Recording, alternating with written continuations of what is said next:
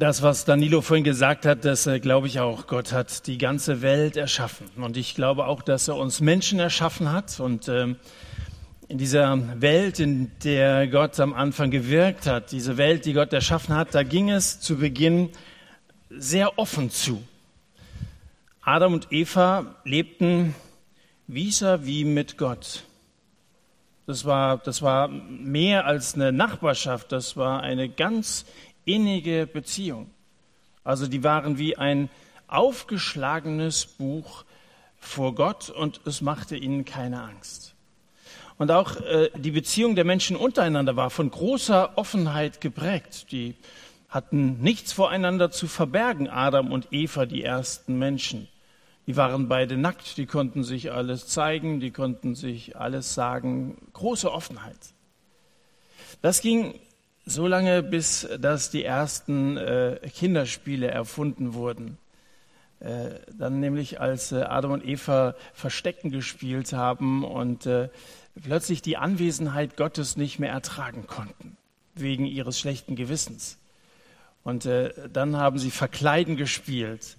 Die wollten sich keine Blöße mehr untereinander geben. Und dann haben sie sich Feigenblätter gesucht und haben sich dahinter, also sie haben sich äh, verkleidet. Und äh, dann haben sie Schwarzer Peter gespielt. Äh, sie wussten, dass da Schuld vorgefallen war, aber schoben das dem anderen zu. Und damals fiel bei Gott eine Tür ins Schloss. Und bei den Menschen gingen die Rollläden runter. Im ersten Timotheusbrief steht, dass Gott ein unzugängliches Licht bewohnt. Und äh, der Mensch zog sich in sich selbst zurück, ähm, war plötzlich ganz stark mit sich selber beschäftigt. Bis dass der Mann mit dem Schlüssel kam. Jesus. Jesus Christus, äh, der sich in der Offenbarung vorstellt. Ich weiß nicht, wer so die, die äh, allgemeine Bibellese verfolgt. Da geht es gerade in äh, in der Bibellese um Offenbarung, Kapitel 3 war, glaube ich, am Freitag dran, da steht dieser Vers, dies sagt der Heilige und Wahrhaftige, der den Schlüssel Davids hat, der öffnet und niemand wird schließen und schließt und niemand wird öffnen. Jesus ist der Mann mit dem Schlüssel. Ähm, und äh, er hat den, den passenden Schlüssel in der Hand. Er hat, er hat einen Generalschlüssel, der, der überall passt. Du, du hast, glaube ich, auch so einen hier im Haus. Also wenn, wenn ihr mal irgendwo wissen wollt, was ist eigentlich hinter dieser Tür, Danilo, gell, der ist hier Hausherr, einer der Hausherren. So, so, ein, so ein GS, ich habe früher Freizeiten geleitet, in unserem Freizeitheim war ich auch der Mann mit dem Generalschlüssel. Cool, kommst überall rein. Und äh, so, so hat Jesus den Schlüssel für alles. Er hat den Schlüssel vom Himmel, hat genauso den Schlüssel von der Hölle. Äh, von allen Türen in dieser Welt und er hat vor allem äh, den Schlüssel zum Herzen von Menschen. Er hat auch den Schlüssel zu, zu, deinem, zu deinem Herzen. Das Resultat der ersten Missionsreise war ja, dass äh, Paulus und Barnabas, die haben auf dieser ersten Reise ja viel mit Gott erlebt und für Gott gemacht. Äh, das Resultat war, dass Gott den Nationen eine Tür des Glaubens geöffnet hatte. Das haben wir so in Kapitel 14, Vers 27, wenn du nochmal nachschauen willst, gelesen. Ähm, und äh, diese Schlüsselerlebnisse, die Paulus hatte auf dieser Reise, dass nämlich viele zum Glauben gekommen waren, dass Gott zu seinem Auftrag steht und der Auftrag selber, das mobilisiert Paulus jetzt zu einer zweiten Missionsreise. Und so marschiert Paulus weiter. Er marschiert von Land zu Land und von, von Stadt zu Stadt. Der ist kaum aufzuhalten, weil er so überzeugt ist von Jesus und der frohen Botschaft des Evangeliums, dass er nicht davon schweigen kann. Lass uns aufmachen, Barnabas, wir wollen die Gemeinden wieder aufsuchen und so. Jetzt gab es ein bisschen Meinungsverschiedenheit mit Barnabas, also hat er sich den Silas mitgenommen. Die beiden brechen also auf äh, zur zweiten Missionsreise. Und als äh, Paulus eines Tages zusammen mit seinem Freund Silas durch Kleinasien fußt, das ist die heutige Türkei, da kriegt er auf einmal Predigtverbot, nicht von Erdogan, sondern vom Heiligen Geist. Jetzt sind wir in Apostelgeschichte Kapitel 16. Schaut mal in Vers 6, da steht, sie durchzogen aber Phrygien und die galatische Landschaft, nachdem sie von dem Heiligen Geist verhindert worden waren, das Wort in Asien zu reden. Wie das genau ging, ob Paulus jetzt eine Stimme vom Himmel gehört hat, dies ist Gottes Wille, in Asien bist du stille, oder, oder so, das, das steht nicht da, wie also Geistesleitung funktioniert. Das ist auch eine, ich glaube, ganz individuelle Sache. Aber gar nicht so selten steht unser Wille im Widerspruch zu Gottes Willen. Deswegen beten wir ja im Vater unser auch dein Wille geschehe, wie im Himmel so auf Erden. Also unser Eigenwille, der soll nicht geschehen, der ist nicht immer richtig. Aber auch unser gut gemeinter Wille. Manchmal haben wir ja allerbeste Absichten und reine Motive. Auch das muss nicht immer richtig sein. Und auch das muss nicht immer geschehen. David zum Beispiel hatte den Willen, Gott ein Haus zu bauen, einen Tempel. Das ist doch ein guter Plan gewesen. Und Gott lobt ihn sogar dafür. Aber er verhindert, dass es sofort passiert. Also ein guter Plan, aber äh, Gott sagt, warte. Äh, nicht zu deiner Lebenszeit. Den Willen Gottes, und manche von euch fragen nach dem Willen Gottes, also manche leben vielleicht nach ihren eigenen Plänen, aber viele von euch wollen wissen, was hat Gott vor? Im Blick auf die Frage, was mache ich, wenn Abi vorbei ist und jetzt Studium äh, nächstes Jahr ansteht oder so. Was, was mal, wo soll ich, wo soll ich hin? Soll ich ein, äh, ein Jahr im Ausland verbringen oder so? Den Willen Gottes erfährst du, wenn du grundsätzlich bereit bist, den Willen Gottes zu tun. Das ist erstmal so etwas, was du Gott auch signalisieren solltest. Herr, ich bin bereit zu erfahren, was deine Vorstellungen für mein Leben sind. Dann, dann betest du eben, lieber Herr, dies und jenes, du hast eine Idee. Das scheint mir gut und es scheint mir auch nach deinem Willen zu sein. Wenn es dir gefällt, dann soll es auch geschehen. Und wenn es dir nicht gefällt, Herr, dann soll es nicht geschehen. Dann kannst du irgendwie auch eine Tür schließen. Das macht Gott ja. Er öffnet Türen, aber er schließt auch. Manchmal durchkreuzt Gott unsere Pläne. Ich habe das auch erlebt. Nicht nur einmal wollte wollte einen anderen Job machen. Ich habe ja Werbegestalter gelernt, habe auch zehn Jahre in diesem Beruf gearbeitet und ich hatte so die Vorstellung, die Firma zu, zu wechseln. Es war sogar alles in Sack und Tüten. Ich hatte, hatte also eine Zusage bei einem Bewerbungsgespräch, alles super gelaufen.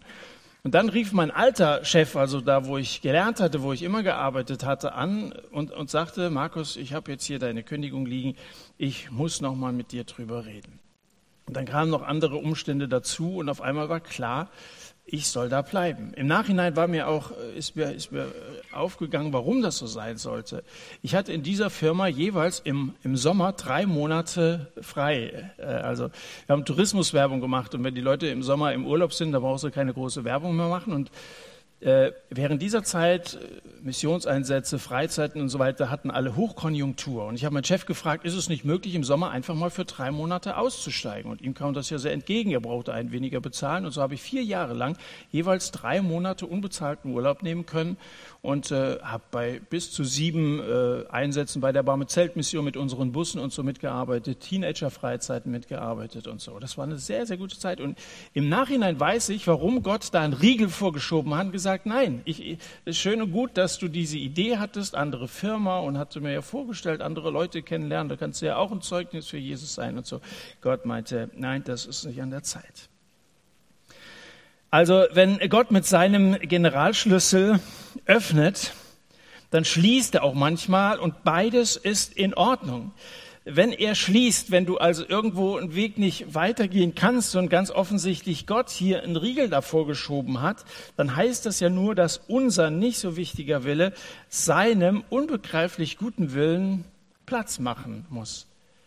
Und das ist gut. Das ist gut auch für dich. Du wirst es im Nachhinein, du wirst es erkennen. Die wichtigsten Entscheidungen unter den vielen Entscheidungen, die wir so im Leben treffen müssen, sind Vorentscheidungen. Und deine Vorentscheidung, den Willen Gottes generell zu tun, wird dir helfen, die richtigen Entscheidungen zu treffen, wenn dann plötzlich was auf dem Spiel steht.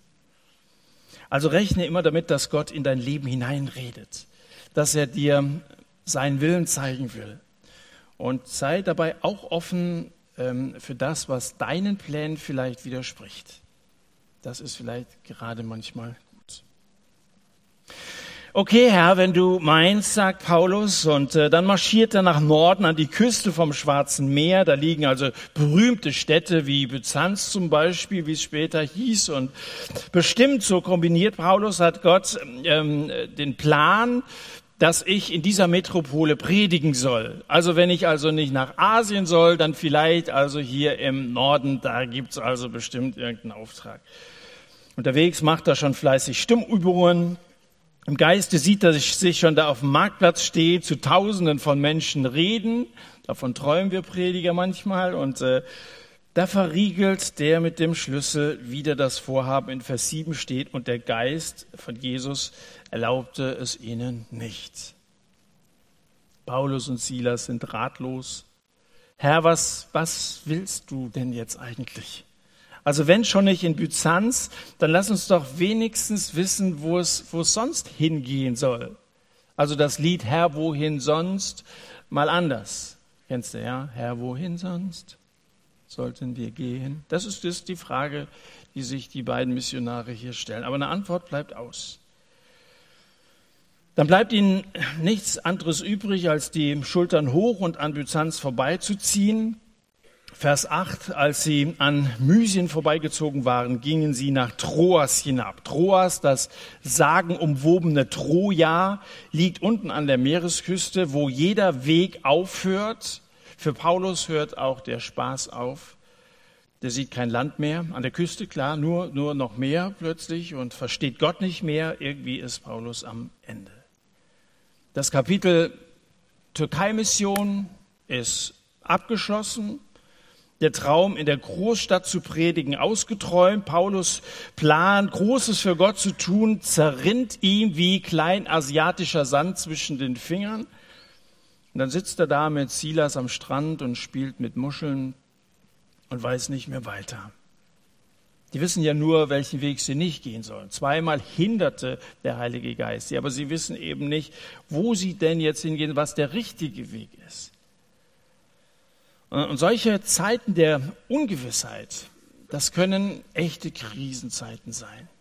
Manchmal lässt sich Gott da auch ein bisschen Zeit. Kennst du das? Dass du schon ein paar Mal, vielleicht wochenlang gebetet hast, dass jetzt doch langsam mal eine Entscheidung fällig ist und es kommt keine Antwort. Und wenn man dann so ein, so ein Typ ist wie, wie Paulus, also der hochmotiviert immer zur Sache gegangen ist, dann dann können einem solche Wartezeiten also wirklich sehr, sehr, sehr, sehr schwer fallen. Aber es ist sehr, sehr, sehr gut, dass äh, Paulus nicht alleine ist. Ähm, nachdem sie vom Heiligen Geist gehindert worden waren, steht ja hier, nachdem sie, nicht er. Und äh, dann äh, in, in Vers 7 am Ende, und der Heilige Geist erlaubte es ihnen nicht, nicht ihm nicht, sondern ihnen. Paulus arbeitet ja in einem Team. Also Silas war einer. Timotheus, ich weiß nicht so genau, letzte Woche haben wir von Timotheus gehört, ob der hier dabei war. Später kommt er nochmal wieder vor. In jedem Fall scheint hier Lukas mit dabei zu sein, denn plötzlich äh, ändert sich äh, äh, der Erzählstil in der Apostelgeschichte in die Wir-Form. Wir zogen von da nach da und so. Also der, der das geschrieben hat, Lukas nämlich, scheint jetzt also mit von der Partie zu sein. Und äh, als Christ bist du nie allein auf weiter Flur. Der Heilige Geist machte es ihnen gemeinsam klar. Das war wahrscheinlich untereinander auch ähm, ganz deutlich geworden. Das war nicht nur der Eindruck, den einer bekommen hatte. Träger des Heiligen Geistes sind ja alle Jesus-Leute. Und deswegen ist es für dich so wichtig, dass du den Rat von anderen Christen ernst nimmst. Du gehörst, wahrscheinlich viele von euch gehören zu einer Gemeinde, zu einer Kirche, wo, wo es andere Christen gibt, die ja auch das Anliegen haben, von Gott geleitet zu werden, die ja auch Antennen haben und, und, und dann auch Botschaften von Gott empfangen. Wenn du dich nicht hoffnungslos verrennen willst, dann mach dir klar, Leitung durch Gott, das passiert ganz selten willkürlich im Gegensatz zu dem Kreis von anderen Christen, in den Gott dich, dich hineingestellt hat. Es kommt zwar vor, dass Gott einem so einen bestimmten Auftrag gibt, den andere erstmal nicht verstehen. Da kommt schon mal einer in eine Gemeinde und hat also ganz abenteuerliche Ideen, Scheinbar hat Gott ihm das so aufs Herz gelegt und die anderen in der Gemeinde können das überhaupt nicht nachvollziehen. Dann muss Gott das in irgendeiner Weise bestätigen. Im Normalfall würde ich aber sagen, äh, steht Geistesleitung nicht im Widerspruch äh, zu anderen, die auch den Geist Gottes haben. Nun über Ihren Beratungen, wie soll es jetzt weitergehen? Also es geht ja nicht weiter, weil Sie da an der Küste sind.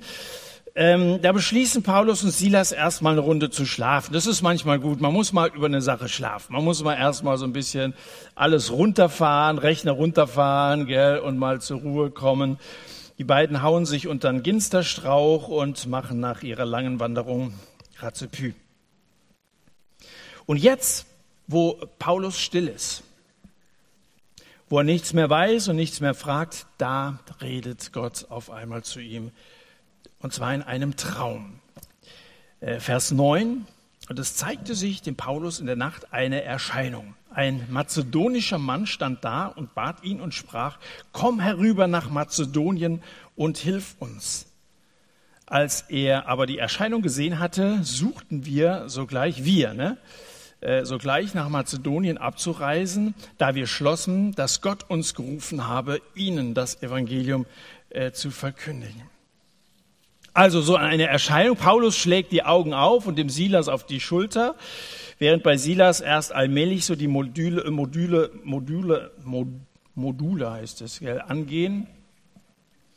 Ähm, erzählt Paulus ihm von, von seiner Erscheinung. Und dann beraten sie miteinander und dann beten sie miteinander und dann wird ihnen miteinander klar, das kam von Gott. Das ist ein Ruf, ein Ruf von Gott. Die sitzen also am Mittelmeer. Jetzt stell dir mal vor, so, also am ganz westlichen Rand der Türkei, wenn du so einigermaßen geografisch eine Karte vor Augen hast, also weiter westlich als Troas geht's fast nicht. Und äh, gegenüber von Troja liegt Mazedonien, also Griechenland, also Europa. Eine ganz andere Welt. Da ist ja Paulus im vorherigen Traum nicht drauf gekommen, dass Gott vielleicht auch da noch einen Auftrag für Paulus hätte. Kleinasien und so weiter, da waren ja Gemeinden, Ephesus und so weiter. Das, das, das, das war so sein Einsatzgebiet und das war ja schon ein riesiges Einsatzgebiet. Viele Gemeinden sind da schon, da schon entstanden, aber auf einmal wird ihnen klar, dass Gott sie bis dorthin an die Küste geführt hatte, weil da drüben ja auch noch Menschen leben, die Jesus nicht kennen. Die Europäer wir. Auf der Stelle fahren sie in die Sandalen, die sie zum Auslüften an einen Baum gehängt hatten, und mit dem Schiff vom Morgenland ins Abendland. Eine kleine Überfahrt für die Missionare und ein großer Schritt für die Mission. Kurz darauf betreten die Boten von Jesus den Boden von Europa. Erstmalig. Und dann kommen sie in eine Stadt, Philippi, eine, eine bedeutende Stadt, eine Kolonie in dieser griechischen Provinz. Und da ist als erstes Sightseeing angesagt. Sie durchqueren so die ganze Stadt, gucken sie, ist ja klar, kommst du erstmal andere Länder, andere Sitten und so, anderer Kontinent erst recht. Und da musst du erstmal schauen, wo bin ich überhaupt hier gelandet. Und äh, sie suchen, wie sie das immer auch in ihren Missionsreisen äh, gemacht haben, suchen nach einer jüdischen Synagoge, also einem, einem äh, Gotteshaus, wo äh, Gesinnungsgenossen auch äh, Gott anbieten. Aber ohne Erfolg gibt's da scheinbar nicht in, in Philippi. Am Samstag, Sabbat also, suchen sie außerhalb der Stadt weiter. Sie, sie vermuten, dass wenn es hier Juden gibt, die vielleicht irgendwo außerhalb der Stadt also irgendwie einen Gottesdienst feiern. Aber auch da draußen vor der Stadt findet keine Versammlung statt. Kein Rednerpult ist für Paulus aufgestellt. Kein Publikum erwartet seine Predigt irgendwie enttäuschend. An einem Flussufer schnattern ein paar Wildenten und ein paar Frauen. Äh, das sind Frauen jüdischen Glaubens, die hier zusammen beten wollen. Steht hier, die treffen sich zum Beten. Also doch einige wenige zumindest weibliche Juden, die hier in Philippi äh, lebten und einige, die also interessiert waren an diesem kleinen Kreis von Betern. So ist ja alles schön und gut, wenn sich Frauen zum, zum Beten treffen und so. Aber es ist nicht ganz das, was sich der Paulus vorgestellt hatte. Wo ist bloß dieser mazedonische Mann, Mann, den er im Traum gesehen hatte? Gott hatte Paulus das Predigen in Kleinasien verboten. Er hatte ihm den Weg zu den Großstädten versperrt. Dann hatte er ihn hunderte von Kilometern durch die Gegend gescheucht und schließlich durch einen Traum nach Europa geführt. Und das Ganze nur, um am Ende eine Bibelstunde für ein paar Frauen zu halten. Alles ein bisschen, bisschen hoher Aufwand. Aber weißt du, in einer Kleingruppe kann Gott Großes tun. Ihr könnt mir glauben, ich habe große Gottesdienste erlebt, bei dem wenig rauskam. Und ich bin auf der anderen Seite in kleinen äh, Gebetsgruppen gewesen, wo wirklich was in Bewegung kam. Letzten Monat zum Beispiel war ich in, in zwei solcher Kleingruppen. Einmal in Krefeld, höchst interessanter Kreis, und ich war in Dilprecht. In Dilprecht äh, schrieb mich einer an, wir sind hier ein paar Männer, Männer immerhin. äh, also bei Paulus war das, naja, und äh, dann äh, sagten sie, wir, wir würden gerne mit dir mal so die Basics des, des Glaubens durchgehen. Dann hat er mir ein Foto geschickt äh, von, von einer Flipchart, wo sie ganz wild unterschiedlichste Themen da äh, aufgeschrieben hatten. So darüber würden sie gerne mal mit. Ich wusste erst geil, was wollen die von mir? Gell? Also zu welchem dieser vielen unterschiedlichen Themen soll ich denn da jetzt Stellung nehmen? Ja, wir würden gerne Freitagabend, wir haben dann einen Zeitpunkt vereinbart von, von 18 bis 21 Uhr am Freitagabend und am Samstag machen wir Fortsetzungen von 10 bis 15 Uhr. So die Zeiten haben wir.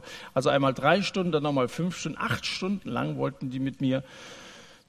Denke ich, fährst du hin? Und waren da am Freitagabend acht, am Samstag neun Männer. Und die haben das, was ich gesagt habe, habe mir dann so ein paar Gedanken gemacht, was sind denn Basics des Glaubens? Ich habe gesagt, Bekehrung müssen wir unbedingt thematisieren. Äh, wir müssen, müssen drüber sprechen, so diese, diese Gewissheit des Glaubens, so über Heilsgewissheit haben wir gesprochen. Wir haben dann über Taufe geredet, wir haben über Wichtigkeit von Gemeinde, meine Rolle in der Gemeinde gesprochen und äh, warum die Bibel Gottes Wort ist und äh, wie, wie ich die Bibel lesen kann, wie fange ich da an und so. Und die haben das, was ich gesagt habe, wirklich wie ein trockener Schwamm aufgesaugt. Da waren einige noch gar nicht gläubig, andere waren noch sehr jung im Glauben, andere auch schon recht reif im Glauben und so. Was ich erst hinterher erfahren habe, ist, dass jeder von denen 60 Euro für, für dieses Basic-Seminar bezahlt. Gut, dass ich das vorher nicht wusste. Ich noch mehr, hätte ich ein schlechtes Gewissen gehabt, weil ich da ja erstmal so ein bisschen denke, wartest du mal ab, was da passiert. Und das war, es war wirklich toll. Es war so schön, mit ihnen zu diskutieren. Dann auch an dem Samstag beim Mittagessen ging es weiter und so weiter. Und um 15 Uhr fiel es uns richtig schwer, weil einige hatten andere Termine, Fußball und so mussten wir, mussten wir dann aufhören. Aber das, das war, und Krefeld war ehrlich, echt cool. Also das war, da war ein linken Politiker dabei, da waren Katholiken dabei und so weiter, unterschiedliche, unterschiedlichste Leute, auch insgesamt. Es waren vielleicht 14, 15 Leute, mehr war das nicht. Aber in Kleingruppen, da, das ist manchmal vielleicht auch, weil man sich irgendwie näher ist oder so. Ich glaube ja, dass hier Gott auch viel tut, aber da kriegst du es zumindest irgendwie näher mit. In kleinen Gruppen kann Gott Großes tun, das ist jedenfalls meine Überzeugung. So, jetzt äh, äh, zurück äh, zu diesem Fluss vor Philippi. Hier soll also ein neuer Kontinent gewonnen werden und die Damen reden über die neue Kollektion von Lydia. Lydia, das ist die mit diesem stylischen roten Kleid, drapiert, enge Passform, sowas hat Paulus noch nie gesehen. Alles voll teuer, Fashion-Trends am Fluss. Lydia ist Chefin eines Großhandelsbetriebs für kostbare Purpurstoffe. Purpur, das wird aus irgendwelchen Schalentieren, Schnecken oder so gewonnen. Und äh, du brauchst für wenige Gramm von diesem Farbstoff, brauchst du 10.000 dieser Schalentiere, die du irgendwie auspressen musst und so weiter. Also war ein ganz, ganz, ganz teurer äh, Färbestoff, äh, diese Purpurkrämerin in ihrem Modesalon. Äh, die hatte also als Kunden nur Leute aus der High Society. Äh, ihre Modelle, die können sich nur die Allerreichsten leisten. Also eine Dame von Welt, die schwimmt im Geld. Aber so sehr durch ihr Vermögen ihr alle Wege offen stehen, weder ihr Wohlstand noch die Freunde, die sie hatte, noch die Partys, die sie besucht hat oder Reisen können die Leere in ihrem Herzen ausfüllen. Lydia ist auf der Suche. Sie beschäftigt sich mit Gott. Als Heidin beschäftigt sie sich mit Gott. Das, was wir neben ihrem Beruf noch über sie erfahren, ist, dass sie Gott anbetet, Vers 14, und dass sie Paulus zuhört. Als Heidin hält sie sich zur jüdischen Gemeinde und die Ohren weit auf, als Paulus und Silas auftauchen und erzählen, sie hätten die allerneuesten Nachrichten von Gott dabei. Und dann fangen sie eben da in diesem Frauenkreis an zu reden. Und in Vers 14 steht, sie hörte zu. Die hätte ja auch weghören können. Wenn man so gewohnt ist, in so, so einem äh, vertrauten Kreis von Leuten, die man kennt, ein bisschen Austausch zu haben, ein bisschen miteinander zu beten und so, dann, dann reicht das. Aber wenn jetzt da Leute reinkommen, die man nicht kennt, dann ist man da ja erstmal skeptisch. Also Lydia hätte auch weghören, hier steht, sie hörte zu. In Europa hören Millionen von Menschen weg. Die begeben sich außer Hörweite Gottes, betreten nie einen Gottesdienst, sind immer nur in ihren gewohnten Bahnen unterwegs, die hören nie eine Predigt an, die lesen nie in der Bibel, machen die einfach nicht. Es gibt hier so manche Wohnungstüren, die von innen mit so einer Kette abgesichert sind. Kennt ihr auch, vielleicht habt ihr das sogar zu Hause. Wir haben sowas. Ähm, und da kann es passieren, dass ich zwar den Schlüssel habe, äh, aus welchem Grund auch immer, Generalschlüssel passt überall, äh, macht dann auf, aber dann geht es eben nur, bis dass die Kette gespannt ist, nur so ein Spalt weit kriege ich äh, die Tür auf.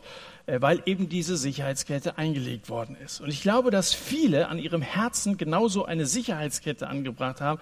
Da ist keine Offenheit für Gottes Wort. Allenfalls, dass man so ein bisschen Ahnung hat, was durch so einen Spalt so durchpasst. Die innere Sattheit, das ist so eine Sicherheitskette. Da ist das Herz ausgefüllt mit allen möglichen Plänen und Ideen. Da hat aber Jesus mit seinen Plänen und Ideen keinen Platz in so einem Herzen. Oder Erwartungslosigkeit kann so eine Sicherheitskette sein. Ich bin zwar anwesend im Gottesdienst, bin anwesend im Hauskreis oder ich bin anwesend im Satt. Viele von euch sind körperlich in jedem Falle an, nicht alle, die hier sind. Aber äh, man, man sagt das ja manchmal so, körperlich anwesend. Das heißt ja noch längst nicht, dass du bei der Sache bist. Es gibt Leute, die regelmäßig also an so Veranstaltungen wie hier teilnehmen, aber die erwarten einfach nicht mehr, dass Gott zu ihnen redet und dass das, was sie hier erfahren, ihr Leben verändern könnte. Viele haben so die Sicherheitskette der inneren Abwehr äh, vorgeschoben. Das das ist so wie bei einer Schneeballschlacht. Also die haben ja für diese Woche in gewissen Regionen Deutschlands äh, der kommenden Woche jetzt äh, den ersten Schnee angekündigt. Man kann sich schon mal darauf vorbereiten. Jetzt ist also wirklich Winterhalbjahr. Ähm, und äh, jetzt stell dir vor, Schneeballschlacht, dein Gegner wirft einfach nicht zurück. Der konzentriert sich allein aufs Ausweichen und äh, so Leute gibt es eben auch hier im Satt und in anderen Gottesdiensten, die sich wegducken, wenn, wenn Gott sie eigentlich treffen will. Die sind, die sind Meister darin äh, im, im Reagieren und äh, wissen genau, wo sie, wo sie abtauchen müssen und so, damit, sie, damit ihnen das äh, nur nicht zu nahe kommt. Die Bibel spricht an einigen Stellen von verhärteten Herzen. Mit der Zeit kann einer hören, was er will, er, er bleibt immer cool ihn trifft nichts mehr. Ja, aber, sagt er. So. Und äh, was Jesus über, über solche Leute sagt, das finde ich schon, schon ein bisschen krass. In äh, Matthäus Kapitel 13 steht, denn das Herz dieses Volkes ist dick geworden und mit den Ohren haben sie schwer gehört und ihre Augen haben sie geschlossen. Ich muss gerade mal gucken, ob das auf einige zutrifft. Euch da oben kann ich nicht alle so erkennen. Die Augen haben sie geschlossen. Die Ohren sind dick geworden. Einige haben Haare davor, wahrscheinlich aus gutem Grund. Ähm, damit sie nicht etwa mit Augen sehen und mit Ohren hören, mit dem Herzen verstehen und sich bekehren und ich sie heile. Also das hat es damals schon gegeben, Leute, die einfach die so eine Sicherheitskette hatten, wo, wo die nichts an sich heranließen. Nicht so Lydia. Sie ist offen für die Predigt des Paulus. Da verschließt sich jemand nicht länger. Sie hört zu. Da geht einem das Herz auf. Als Lydia der Predigt von Paulus zuhört, geschieht wirklich etwas Besonderes. Vers 14. Der Herr öffnete ihr Herz. Und das Wort, das hier im Griechischen steht, äh, Dianeugo heißt das, äh, das wird auch für das Öffnen des Muttermundes bei der Geburt gebraucht. Das passiert ganz von alleine. Manchmal muss man darauf warten und es kommt und kommt und kommt und kommt nicht, weil du kannst da nicht irgendwie eingreifen. Ja, die Schwangerschaft nach deiner Auffassung ist jetzt langsam abgeschlossen, es wird Zeit oder so. Da kannst du nicht ein Abführmittel oder keine Ahnung. Du musst warten. Das passiert von alleine. Ja? Äh, bei uns war es bei Mathilda äh, war, es äh, vier Wochen zu früh, fast vier Wochen zu früh. Äh, das, damit haben wir, wir hatten den Namen noch nicht mal, gell? haben wir sie erst mal Lilly genannt. Und äh, erst später Mathilda. Jetzt, heute heißt sie Mathilda Lilly. Ja, haben wir beides, weil das war dann doch sehr schön. So, das, das, geht, das geht einfach von alleine. Du kannst das, du kannst, und das ist genau so bei der Bekehrung eines Menschen, das kannst du nicht machen. Das ist ein göttlicher Eingriff. In Lydias Herz wird sozusagen göttliches Leben hineingeboren. Auf einmal lebt jetzt der Geist von Jesus auch in Lydia. Also es ist nicht die vollmundige Predigt von Paulus, die Lydias hier, äh, Lydia zum Glauben führt. Äh, da muss erst eine Hand kommen, die aufschließt. Da muss es erst zu diesem, zu diesem übernatürlichen Geburtsvorgang kommen. Und wir täuschen uns, wenn wir meinen, wir könnten durch noch bessere Predigten oder noch überzeugendere Argumente oder so andere zum Glauben führen. Wenn wir meinen, dass es noch wirkungsvollere Methoden oder Konzepte geben müsste, damit Menschen sich bekehren, dann irren wir. Nein, Gott muss Herzen öffnen. Wenn er es nicht macht und wenn wir ihm das nicht auch sagen, Herr, mach du. Wenn wir nicht erwarten, dass Gott handelt, wenn wir darauf vertrauen, dass wir so viel Erfahrung haben, dass wir es ja auch schon in der Vergangenheit erlebt haben, muss doch irgendwie auch so weit, dann, dann irren wir sehr. Das ist ein großer Fehler. Genauso wenig wie sich eine Knospe mit Gewalt öffnen lässt, kannst du mal versuchen. Ja?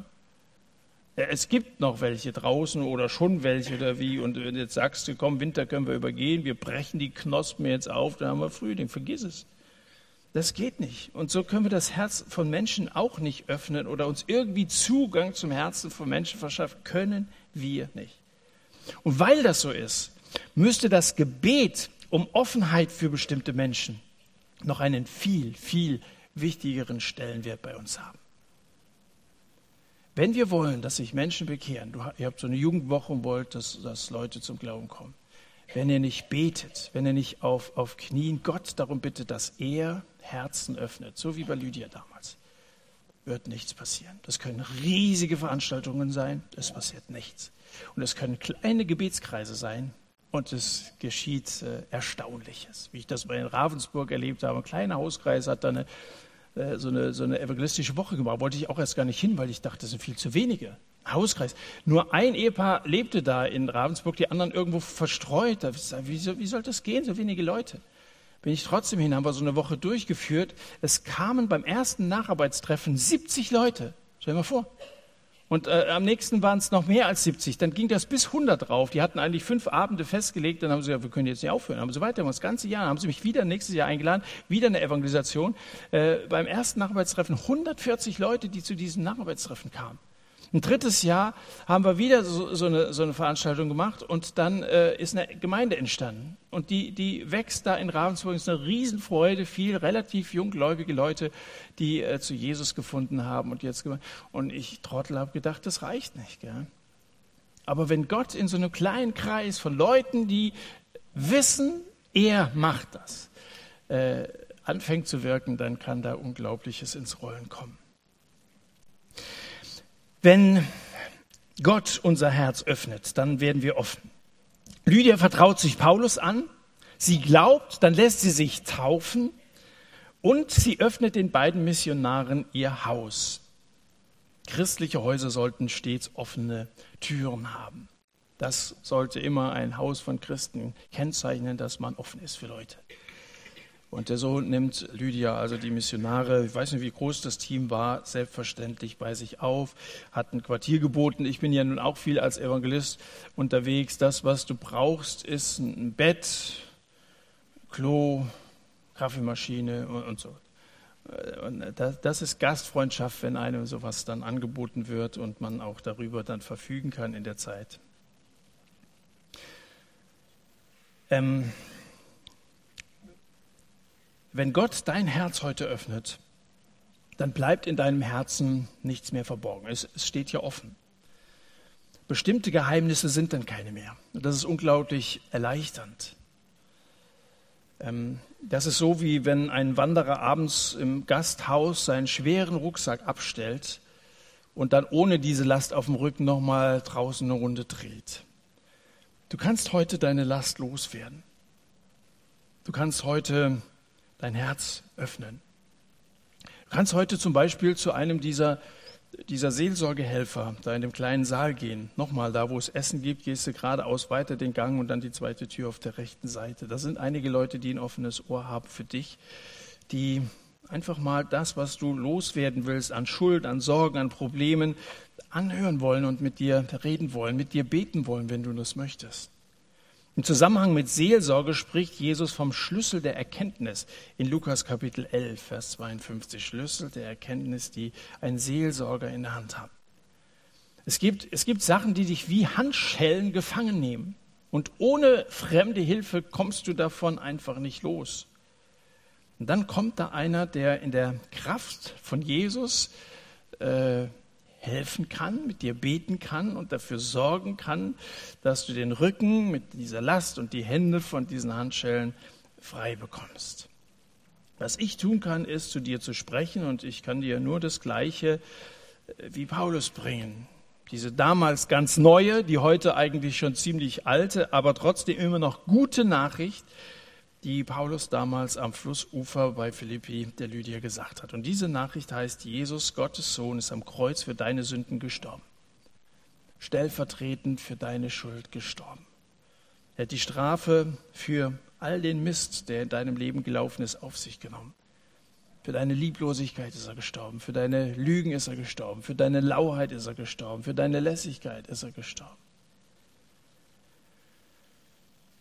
In dem Moment, wo die Wohnungstür ins Schloss fällt, weiß die Studentin, dass sie einen Fehler gemacht hat. Die wollte nur kurz rausgehen. So ein Mist.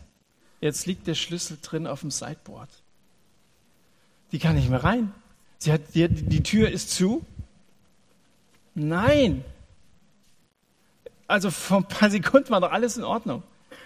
Jetzt wohnt sie zum Glück in einem Haus, so ein Miethaus, wo der, wo der Vermieter mit drin wohnt. Das gibt es ja manchmal. Dann klingelt sie bei dem. Und dann meldet er sich über die Sprechanlage und dann beichtet sie ihm äh, das Missgeschick. Und er über die Sprechanlage, keine Sorge, alles klar, ich schicke meinen Sohn mit dem Schlüssel runter. Und es dauert nicht lange. Und dann kommt der Sohn des Vermieters mit seinem Schlüsselbund. Ich habe jetzt nur den einen. Und er kommt, streckt den Schlüssel rein. Reingehen. Welch eine Erleichterung, oder?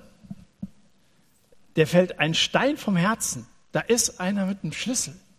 Und welche eine Erleichterung, welchen Grund haben wir, du und ich, für genau diese Erleichterung, dass da einer, ein Mann, mit dem Schlüssel da ist. Und das ist der Sohn des himmlischen Vaters, der gekommen ist, um das, was jetzt schon wieder zugehst, ähm, der das wieder öffnen kann. Mit ihm wird eine offene Vertrautheit zu Gott wiederhergestellt. Und mit ihm können auch Beziehungen untereinander wieder heilen. Lydia öffnete erst ihr Herz Dann öffnete sie ihr Haus. Sie war ein neuer Mensch und so wurde das Modehaus in Philippi das erste Gemeindehaus in Europa. Und diese Boutiquebesitzerin die erste europäische Christin. Mit ihr hat das Christentum in Europa angefangen. Und mit dir geht es weiter, wenn du mit Jesus anfängst. Wir stehen mal miteinander auf und beten zusammen.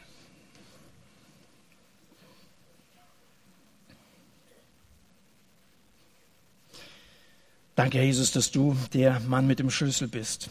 Es gibt Sachen, die sind uns irgendwie verriegelt. Wir wissen nicht, wie es weitergehen soll. Manchmal sind es unsere Herzen, die zugeschlossen sind und wir sind irgendwie so abgeschottet, festgelegt. Wir beten, Herr, dass du mit deinem Schlüssel heute Abend durch die Reihen gehst, dass du Türen öffnest. Für Leute, die bereit sind, deinen Willen zu tun, dass sie deinen Willen erkennen. Dass du Türen schließt, wo wir auf dem falschen Weg unterwegs sind. Dass du aber auch Herzen öffnest von Leuten, die aufrichtig nach dir suchen, so wie das bei Lydia war. Dass heute Abend dem einen oder anderen klar wird, dass er dich, Jesus, braucht. Dass du unser Leben verändern kannst. Dass du für unsere Sünden gestorben bist dass du auferstanden bist, dass du lebst und dass du der Herr unseres Lebens sein möchtest, der, der vorangeht, dem wir nachfolgen dürfen. Ich möchte beten, dass das heute Abend Leute begreifen, die hierher gekommen sind. Danke für dein Wort, diese gute Botschaft. Äh, danke für, für die Liebe, die in jedem einzelnen Abschnitt deines Wortes äh, zum Ausdruck kommt, wie du dich um Menschen kümmerst. Danke, dass die Botschaft auch uns hier in Europa erreicht hat. Danke für die christliche Vergangenheit, in der wir hier leben dürfen. Trotzdem ist es eine gottlose Gesellschaft, in der wir leben. Und ich bete, dass diese Generation von Leuten, die, die, die hier sitzt, sich dir zur Verfügung stellen. Dass du sie offen machst für deine Führung, für deine Berufung, für deine Pläne, dass wir was bewegen können für dich, so wie das damals der Fall war. Danke, Herr. Amen.